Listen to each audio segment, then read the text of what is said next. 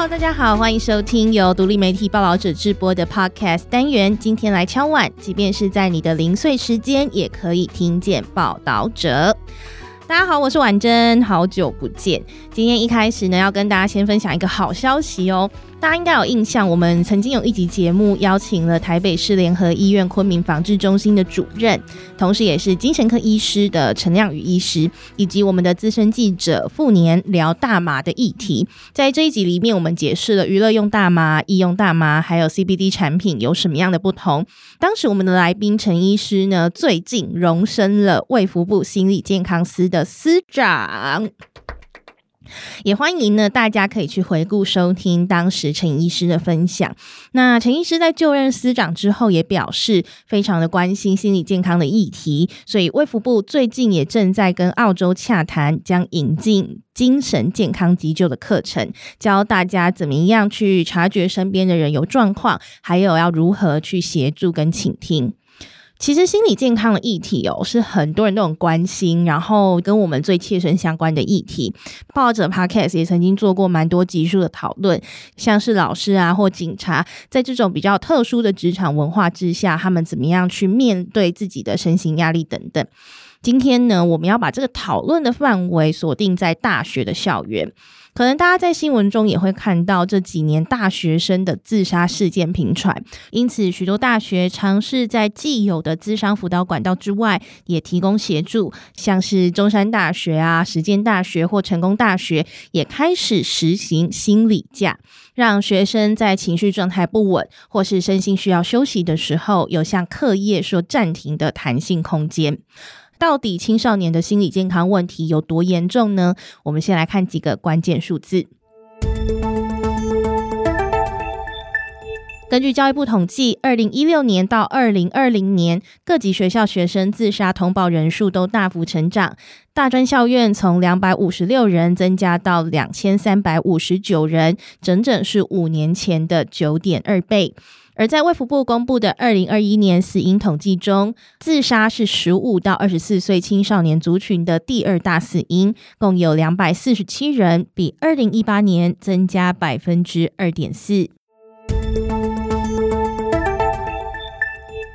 从数据上来看，青少年的自杀防治、心理健康是刻不容缓、必须正视的议题。大专院校其实也有注意到学生这部分的需求。以成功大学来说，一百零六学年度咨商的学生有五千九百三十四人次，到一百一十学年度成长为七千零八十六人次，五年就增加了近两成。有二十年资历的成大心理健康与智商辅导组的心理师廖凌晨也直接感受到了工作量的变化。大约在二零一八、二零一九年的时候，他说，一个心理师一周就要接十几个个别智商。只是说，当学生求助的需求和意愿提升，第一线的心理师和大学教授们又该如何因应学生大量又复杂的情绪困扰？那他们协助学生的时候，又会遇到哪些阻碍呢？我们先来看看大专校院心理师的部分哦。首先，其实绝大多数的大学专任心理师都是一年一签的约聘雇人员。那新进专任心理师的起薪是四万五千元左右，包含本薪和专业加给，每晋升一级可加薪一千元左右。但通常十级就已经是薪资的天花板，也就是大概五万五千元。此外呢，假如心理师想要从 A 学校换到 B 学校，他的年资会被归零重算，所以有些心理师就想说啊，反正都要重来了，我干嘛还去学校服务？我就干脆累积一个新的市场就好啦。像是去当行动心理师，依照接的案量，薪资还有机会可以高于大学给的待遇。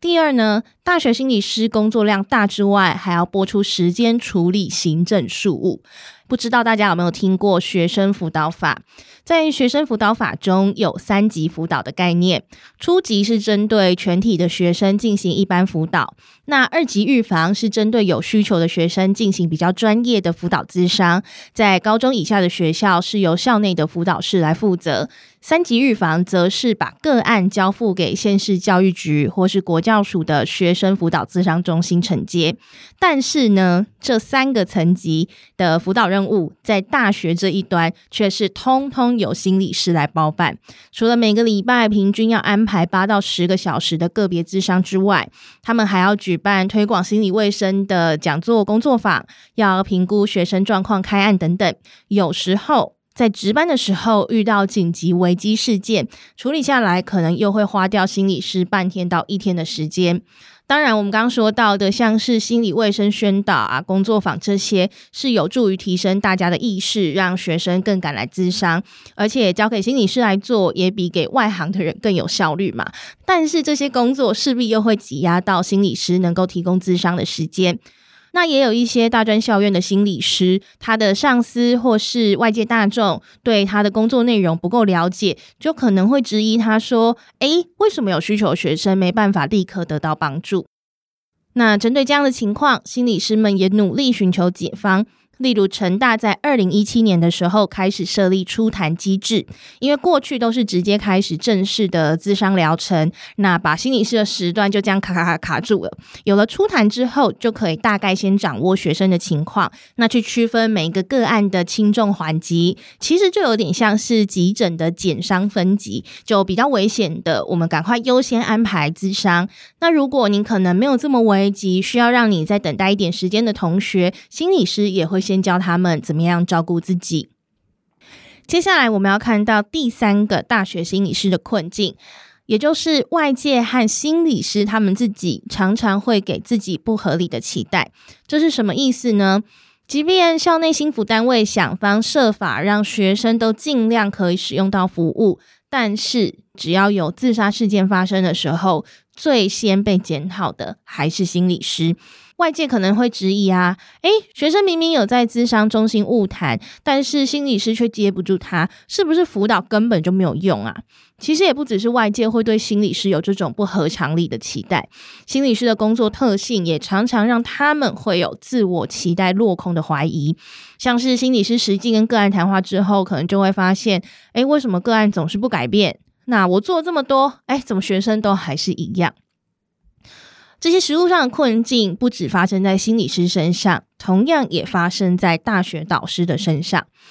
在很多大专心理师的眼里，导师跟校内的教职员是拉住学生的最前线。在刚刚我们提到的学生辅导法当中，其中初级辅导是面向全体学生，着重发展性、适应性等等的问题，所以呢，全校教职员人人有责。如果老师呢，发现学生心情不好，看起来怪怪的，或是他已经显现出自杀的意念，老师应该要扮演守门人的角色，把学生转介到咨商中心。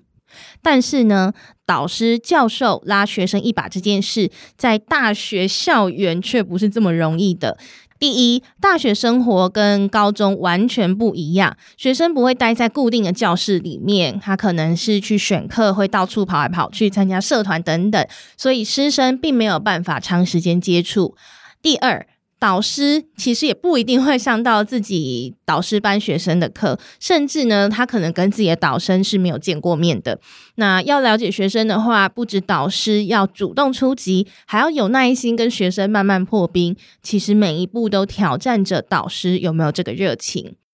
就算导师有热情好了，也不一定具备辅导职能，所以学生可能感受不到教授的关心，而教授也容易有挫折感。毕竟教授之所以会到大学服务，并不是因为他很会辅导学生嘛，而是因为可能他的学术成就跟他的研究做得非常好。那也加上教授除了要做研究教学之外，可能还要开各种的会议，也许他还要兼任行政职位。对于新进的助理教授来说，他可能还有升等的压力，种种原因都让教授们更难拨出时间陪伴学生。大家听到这边，好像是不是有点丧气？在这个困难重重的教育现场，这些有心想要接住学生的大学教授和心理师们，到底有没有办法找到其他的可能？他们对制度和资源的调整又有哪些期待？在政治大学教书教了二十年的新闻学系副教授方念轩，在学生眼里呢，是一个教学跟辅导同样认真的老师，也常常有其他同事找他讨论如何陪伴学生。方念顺老师就告诉我们，他开始学会不轻易下评价，这样学生可能会更愿意表达自己真实的想法和难处。毕竟学生可能一个礼拜只来上一次课，那你根本不知道这段时间他经历了什么。表面上学生可能看起来很冷淡，到底是害羞还是不爽，还是心不在焉，或是他感到压力很大？同一个表情，其实根本不知道学生是什么状态。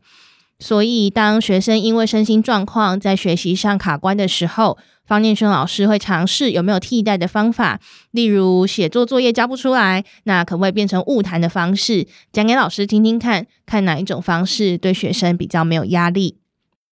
另一方面呢，针对大学心理师的困境，报道者也访问了咨商心理师，同时他也是中华民国咨商心理师工会全国联合会的常务理事林尚能。林尚能觉得呢，除了讨论下修师生比之外，首要的任务应该是要将组织编制和人事正式化。他建议应该把各校的心辅中心提升为一级单位，不再隶属于学务处，才会有更充裕的经费、话语权和专业自主权，并且应该正规聘雇心理师。如果担心人事成本太高，可以逐步增加正式聘雇的比例，并加入升迁考核机制。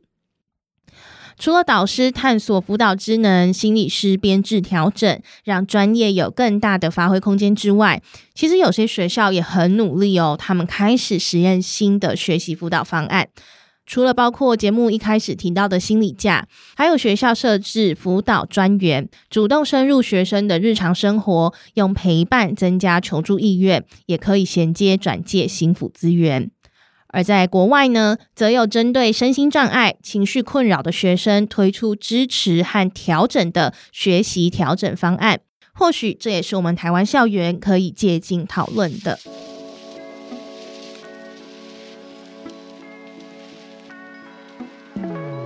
以上就是今天的节目内容，欢迎大家到报道者的官网搜寻“大专心辅保卫战”，就可以看到我们的记者德伦两篇更完整的文章报道。我也会把连结放在本集的资讯栏。如果收听节目的你刚好是大学教授，或是大专校院的心理师，或是使用过校内资源的大学生，都可以跟我们分享你的经验跟观察。如果你正处于低潮期，需要倾诉或是外界的协助，也可以拨打二十四小时安心专线一九二五、生命线协谈专线一九九五、张老师专线一九八零，寻求专业人员的帮助。最后，如果你喜欢这集节目的话，希望你可以把它分享给你的朋友、你的家人，让更多人知道。报导者是一个不收广告、没有付费墙的非盈利媒体。如果你心有余力的话，也可以透过定期定额、单笔捐款的方式支持我们哦。那我们下次见啦，拜拜。